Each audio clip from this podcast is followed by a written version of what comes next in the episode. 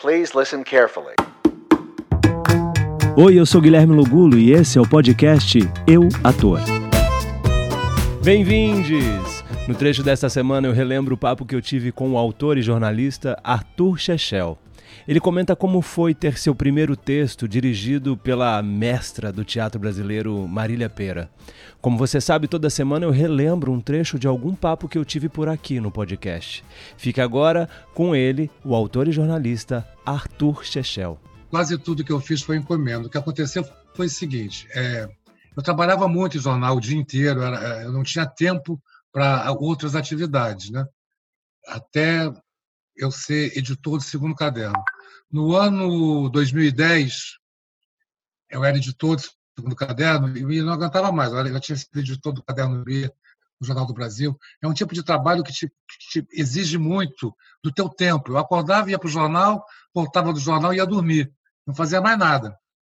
E aí eu cansei. Estava ficando velho. Falei, não quero mais fazer isso. Cheguei lá no jornal, no Globo, e falei, olha, eu não quero mais editar. Passou, teve um, momento de transição que durou uns dois anos, na verdade, parei em 2010, mas deve ter sido 2008, que eu passei dois anos até parar de ser editor de segundo caderno.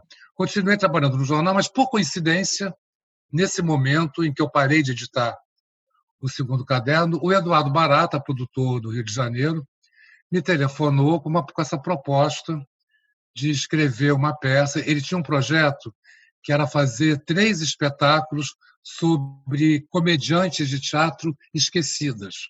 Um era Consuelo Leandro, outro era Zezé Macedo e outro era, a Sônia Mamed. E ele convidou três jornalistas, ou que já tinham sido jornalistas, para escrever esses textos. Um era o Flávio Marinho, que fez a Zezé Macedo. Eu não sei quem que ia fazer com o Leandro. Eu sei que houve um momento que a Maria Cristina Nunes é que ia fazer, mas acho que teve um jornalista anteriormente que foi convidado e me chamou para fazer a Sônia Mamed.